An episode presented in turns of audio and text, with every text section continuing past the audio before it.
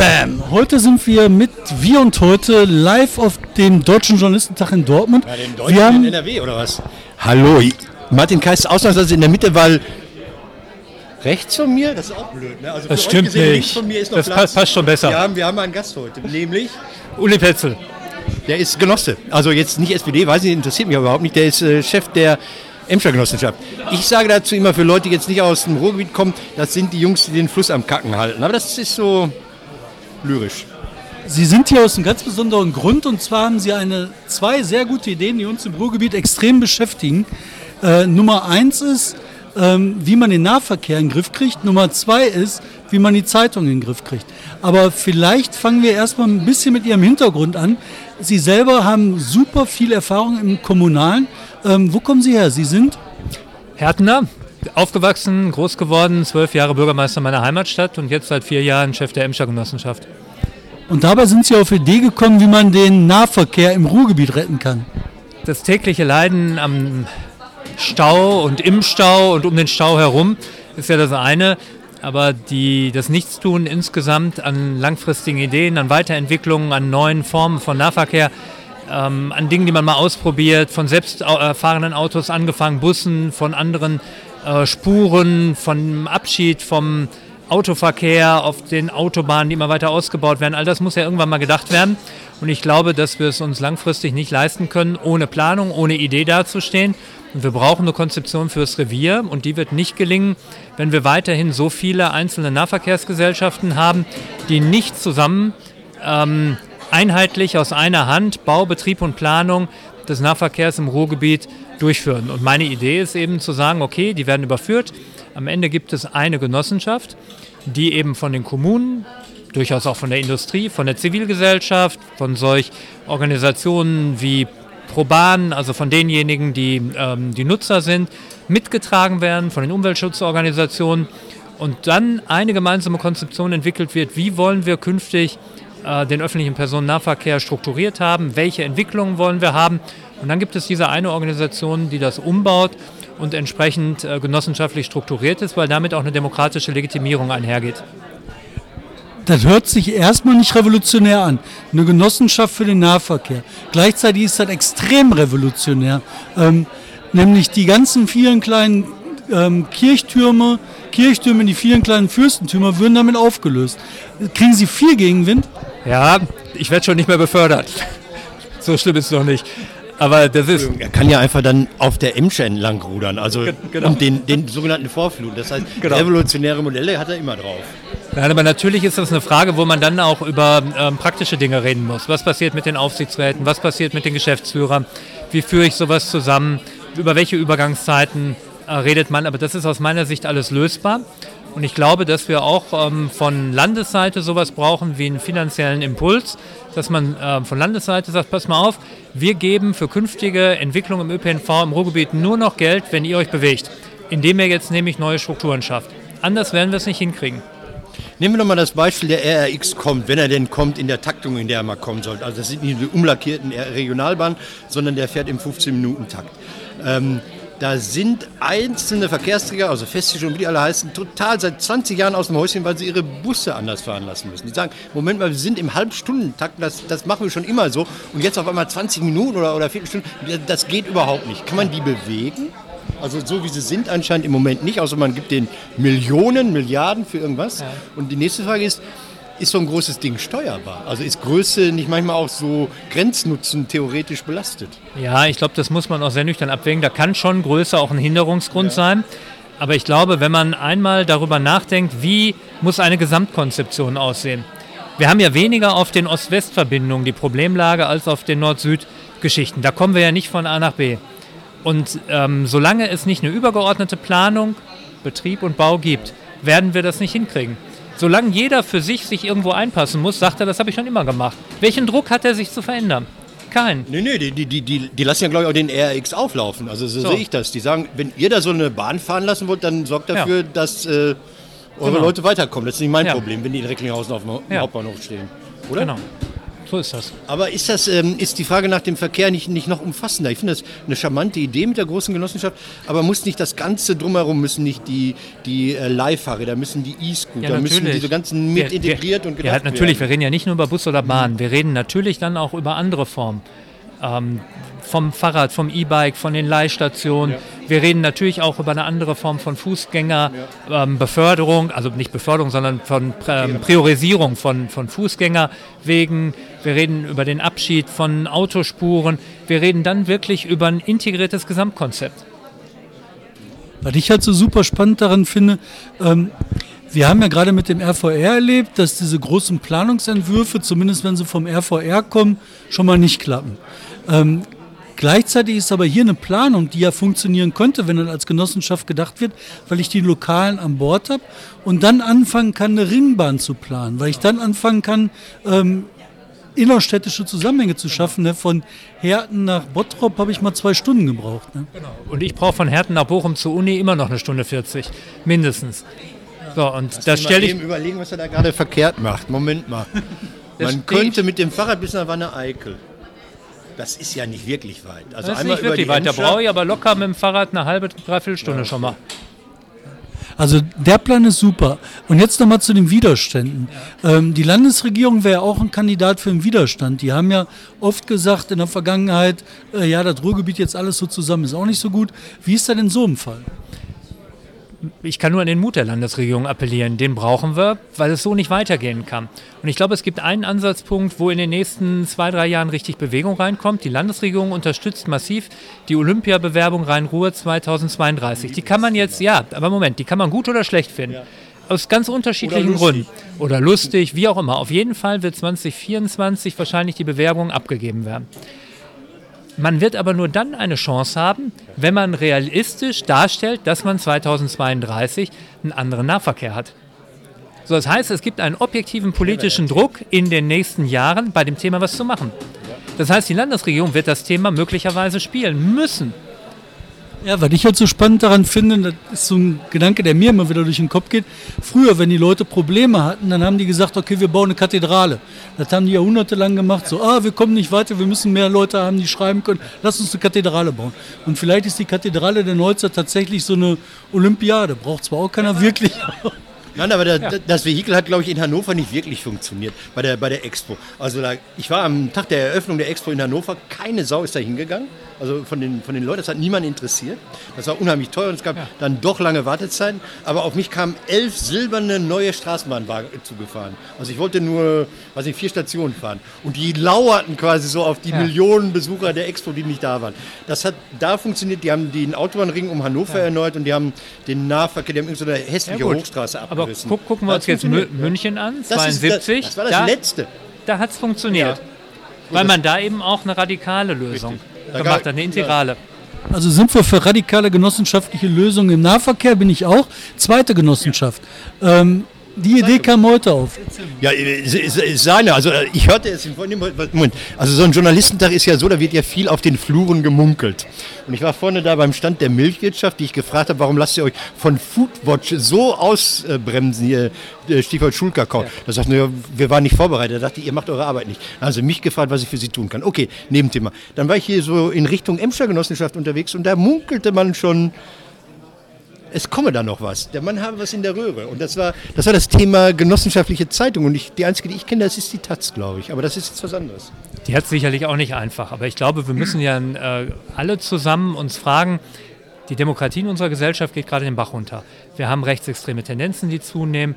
Wir haben wirklich eine Gesellschaft, die über Jahre hinweg nach rechts gerückt ist und einen Diskurs in der Gesellschaft, den wir so nicht länger akzeptieren können. Was müssen wir da tun? Wir müssen gemeinsam also irgendwie Haltung für die Demokratie zeigen. Und zur Demokratie gehört, dass es eine unabhängige, aufklärerische Berichterstattung gibt, einen Journalismus, der die Dinge gegen den Strich bürstet und Demokratie befördert. Das haben wir im Moment aufgrund der Marktlogik immer weniger. Wir haben keine Konkurrenz mehr von Zeitungen, wir haben abnehmendes Medienverhalten, jedenfalls im Printbereich.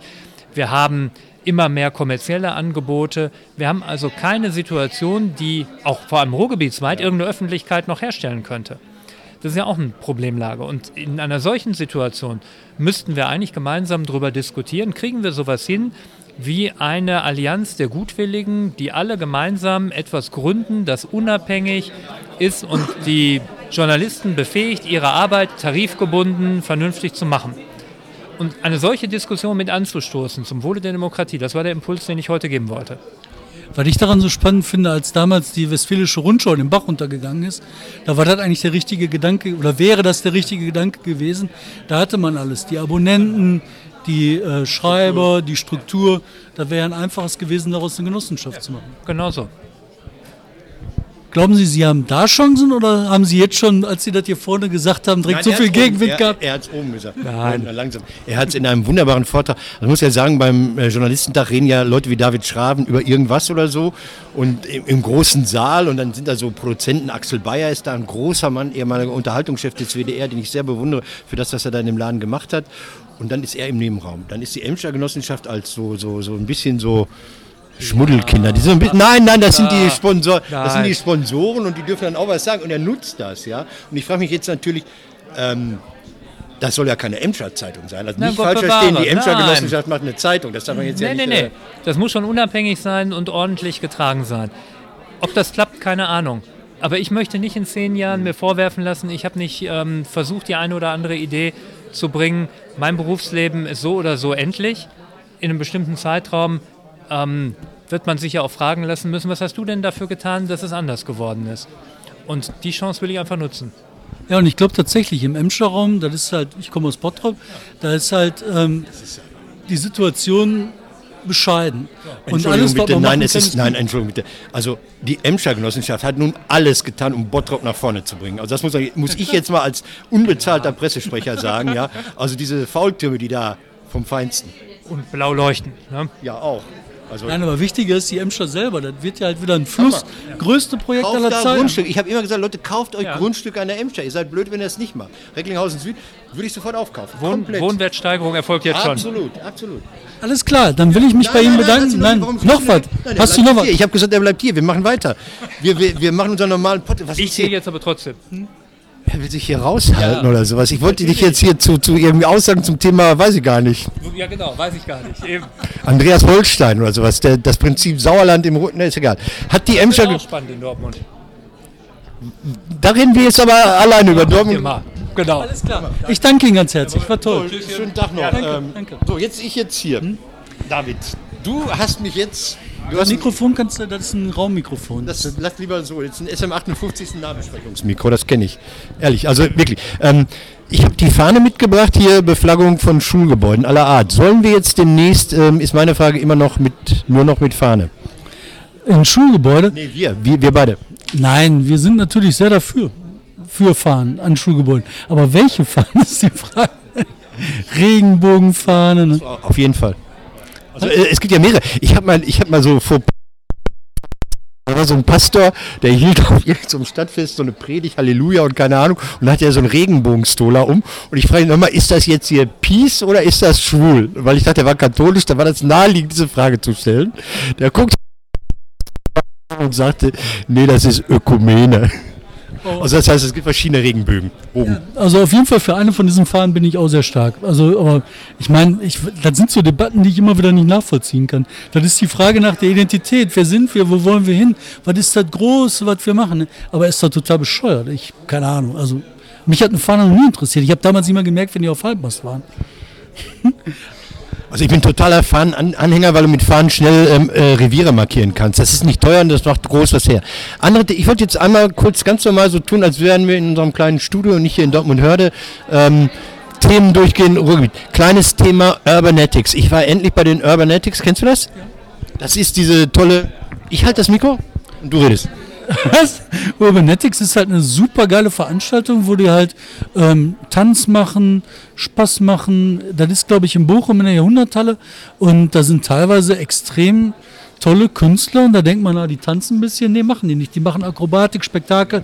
Mein Junge war da mal, der hat sich da, das war wahnsinnige Inspiration. Super. Das glaube ich auch. Und ich finde das deshalb so, äh, Christian Eggert macht das, also alter Kollege von allen, die im Kleinkunstbereich hier im, im Ruhrgebiet unterwegs sind, ähm, mit einem wahnsinnig tollen Risiko, also hohen Risiko oder toll, dass das macht. Der muss diese Halle anmieten. Die ist unglaublich teuer, glaube ich. Also für, für zwei Wochen komplett die Jahrhunderthalle mal eben zu mieten. Und dann holt er ja Artisten, der hat ja diese Mischung aus Street Art Leuten aus der Gegend, die er von der Straße holt und Top-Artisten, die auch in Monte Carlo die Preise gewinnen. Und diese, diese Kombi, diese beiden Ebenen miteinander zu vermischen und zu einer Show zusammenzupacken, äh, äh, die es nicht anmerken lässt. Also da weißt du nachher nicht mehr, wer ist der Superprofi und wer ist jetzt der vielleicht aus anderen Regionen äh, der Kunststammende mitwirken. Der finde ich absolut klasse. Und ein tolles Projekt das ganze Jahr über. Und das einzige große Projekt, was von der Ruhe 2010 übrig geblieben ist. War das vorher aber auch schon gab. Nee, nee. Nee, echt nicht? War das? Ja, dann bin ich sehr schwer beeindruckt. Also, was ich halt so spannend war, auch genau dasselbe. Ne? Also, das halt, du hast Leute gehabt aus Finnland, die haben dann da irgendwelche Dreifachsalters aus dem Stand gemacht und dabei 26 Schrauben und daneben halt so irgendein Hoshi aus Gelsenkirchen, der mitgemacht hat. Ganz, ganz geil. Aber ich glaube, das ist so mittlerweile eine weltweite Nummer, ne? Aber hier, pass auf. Ja. Ich habe was auf dem Zettel. Ja. Ich habe natürlich meine Zettel verloren, ja. aber ich habe mir das gemerkt. Ich habe ja gesagt, ich will nie wieder über. Ach so, Moment. Da, also, genau, das wollte ich doch. Ich hätte es gesagt. Ich hätte es gesagt. David, Merz mal wieder recht, aber. Ja, der hat schon wieder verkackt. Der verkackt jedes Mal. Jetzt hat der verkackt. Also, der also erstmal die äh, Annegret Kramp-Karrenbauer, die hat auf dem Parteitag der CDU wieder so eine mäßige Rede gehalten. Ne? Die hat gesagt, Kinder sind unsere Zukunft. Da habe ich abgeschaltet. Die hat wirklich, und dann hat sie Sachen nicht verstanden. Die hat, die hat einen äh, Forscher zitiert, der hat gesagt, wir müssen Kinder befähigen, wir müssen sie ermutigen, Kinder bra brauchen Aufgaben. Dann hat sie das in ihre Sprache übersetzt und hat gesagt, Eltern müssen ihre Kinder lieb haben. Ja. Das, ja, das, und nachher, also die schönste Beschreibung der ganzen Rede war von Markus Feldenkirchen, der nachher gesagt hat, so sinngemäß, das war der lahmste Standing Ovation seit der Erfindung der Standing Ovations. Ja. Beschreibt eigentlich perfekt, was das war. Und dann kommt März. Erzähl du März. Nee, ich, ich, ich war so enttäuscht, dass das mein Gehirn sofort wieder verloren hat. Der, der ist zu Kreuze gekrochen, als habe die irgendwelche Papiere äh, von ihm, so Sexbilder, die er nicht veröffentlicht sehen will. Die, die äh, Annegret, die hat halt gesagt, okay, sie macht jetzt eine Vertrauensabfrage. Sie sagt, stellt die Vertrauensfrage, soll sie Kanzlerkandidatin, Vorsitzende bleiben? Also Präsidentin, Königin der CDU, Merkel Nachfolgerkönigin. Und äh, der Merz, der hat da nicht angegriffen, der ist sofort umgefallen und hat gesagt, nein, nein, ich meine ganz lieb, ganz lieb. Das ist irre, der Typ, der ist, das ist, der, der wird nie gewinnen. Der ist ein Loser. Der ist ein großer Loser. Ähm, der hat dann auch gesagt, nee, wir sind nicht illoyal, die SPD ist strukturell illoyal, das sind nicht wir. Die haben sich, was ich irre fand, war, die haben sich beide sehr lange mit der SPD beschäftigt. Ich denke, ist das, macht die SPD denen noch Angst?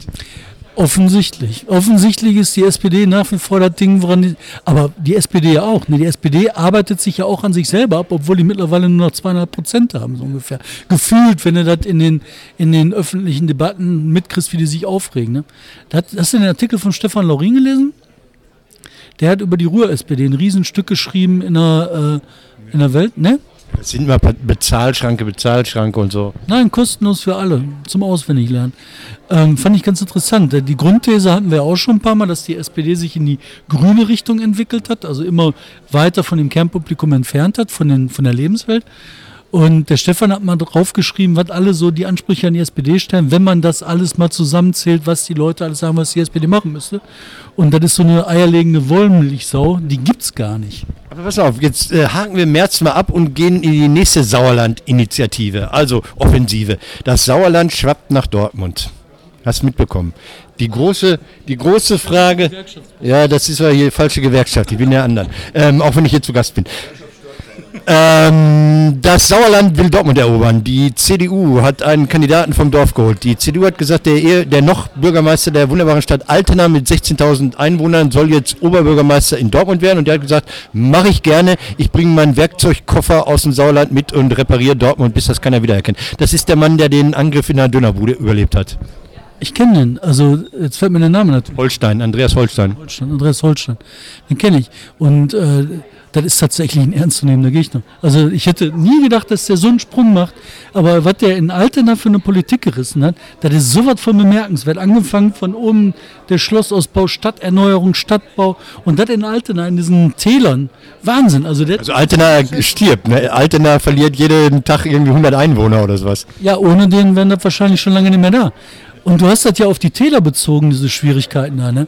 Also ich finde den extrem bemerkenswert. Also da, Hut ab, hätte ich nicht gedacht. Also es gibt Leute, die sagen, CDU äh, in der größten Stadt des Ruhrgebietes, in der drittgrößten Stadt äh, in NRW, habt ihr keinen aus eigenen Reihen, dann holt ihr so ein Dörfli. Exakt. Aber was machen die Grünen? Schnecken, Schnecken verbreiten, weiß ich nicht. Nein, sag mal, wer ist äh, von Also die machen nicht mit. Die Grünen haben gesagt, das ist nicht unser Mann.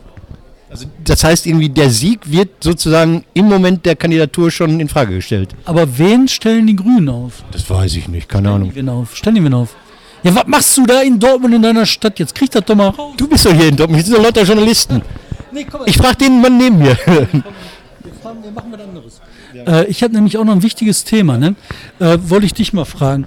Ich bin gestern Mit der Bahn gefahren, nein. mit dem Taxi gefahren. Da hat der Taxifahrer beim Fahren Fernsehen geguckt auf dem Handy.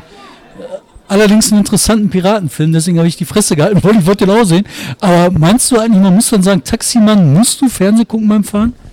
Also äh, es gibt ja immer so schöne Filme aus New York. Ähm, hat nicht äh, Jim Jarmusch auch mal einen gemacht über Taxifahrer, die, die heiraten, die zelebrieren Messen, Sexualität und irgendwie äh, Attentate, alles während sie fahren.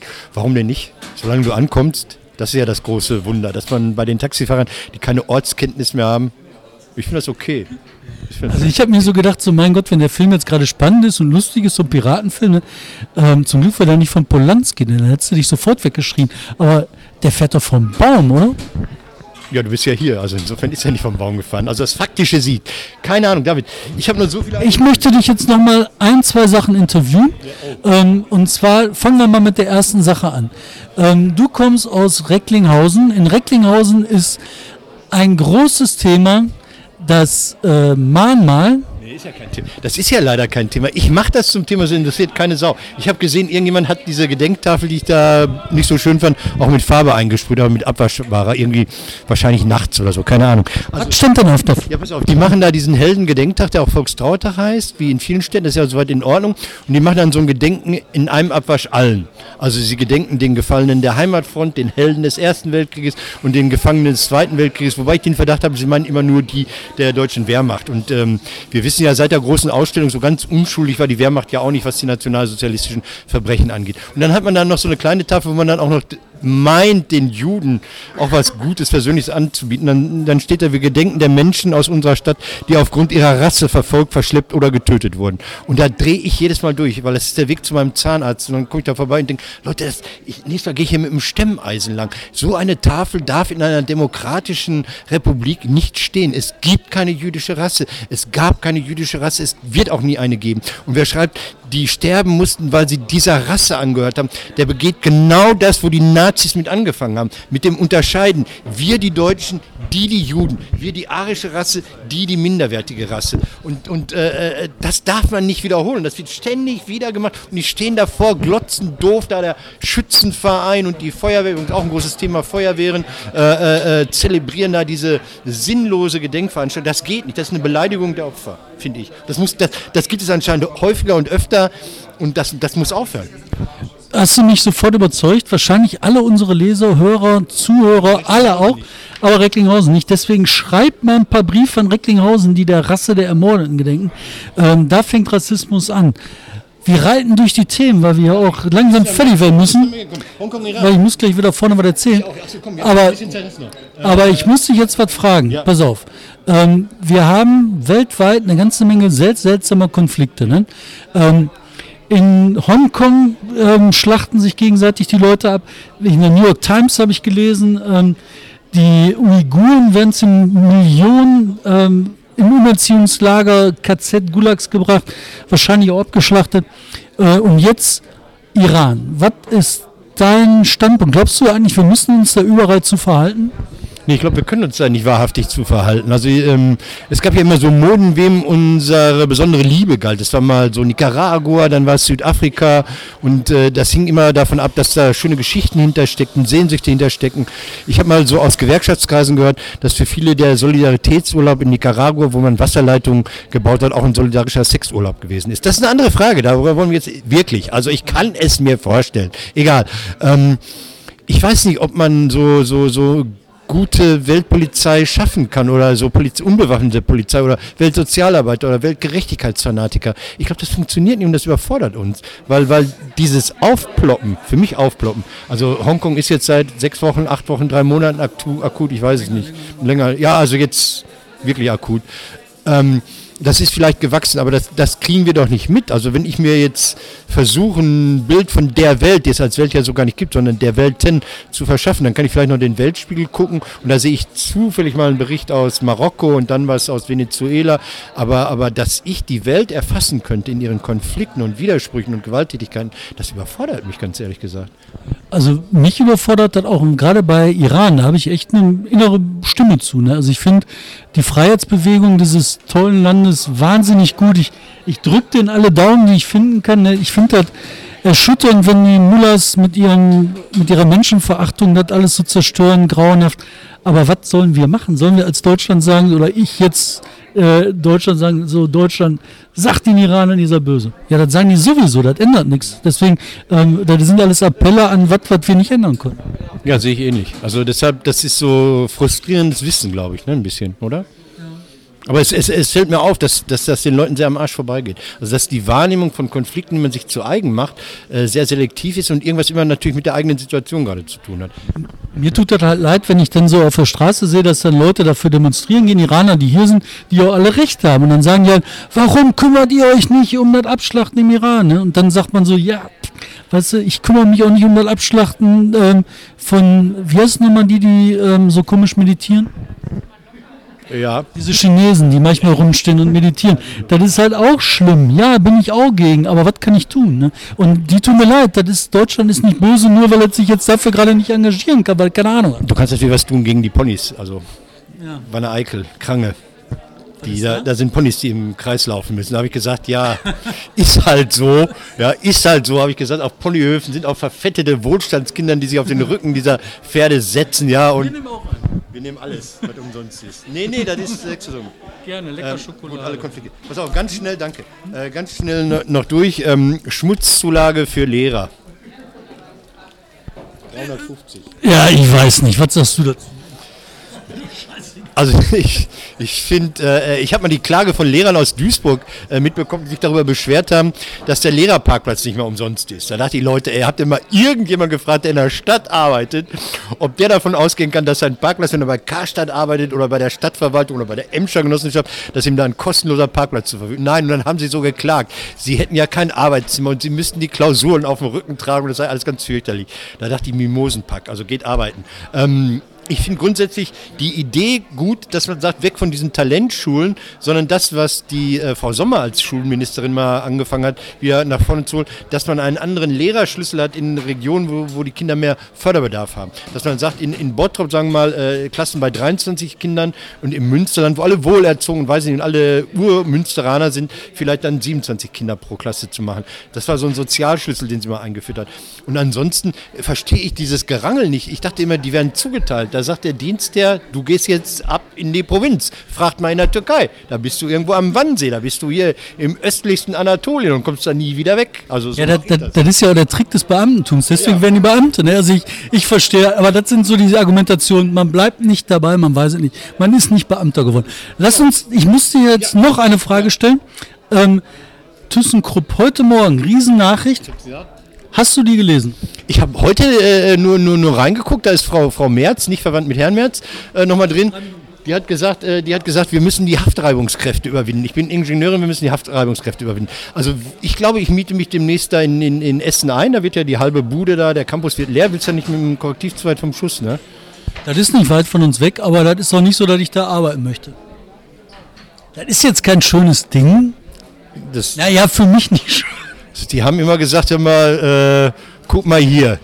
Ja, also früher so äh, Thyssen und nee, aber jetzt hier toll, so mit Wasser und haben die gesagt. Ist egal, pass auf, ich wollte ganz kurz, dann gehen wir raus. Okay, pass auf, ich weiß, er muss hier was sagen. Ähm, Abstands, Feuerwehrler Sie sein, Abstandsregelung für Windkrafträder. Also 1000 Meter. Pass auf, dann hat der großartige Arturo de la Vega, der in der Wirtschaftsförderung in Dortmund tätig ist, hat gesagt, guckt euch mal die Abstandsverordnung an, welche Sachen wie weit von Bevölkerung weg sein müssen. Also Windkrafträder 1000 Meter, wenn da fünf Hütten sind.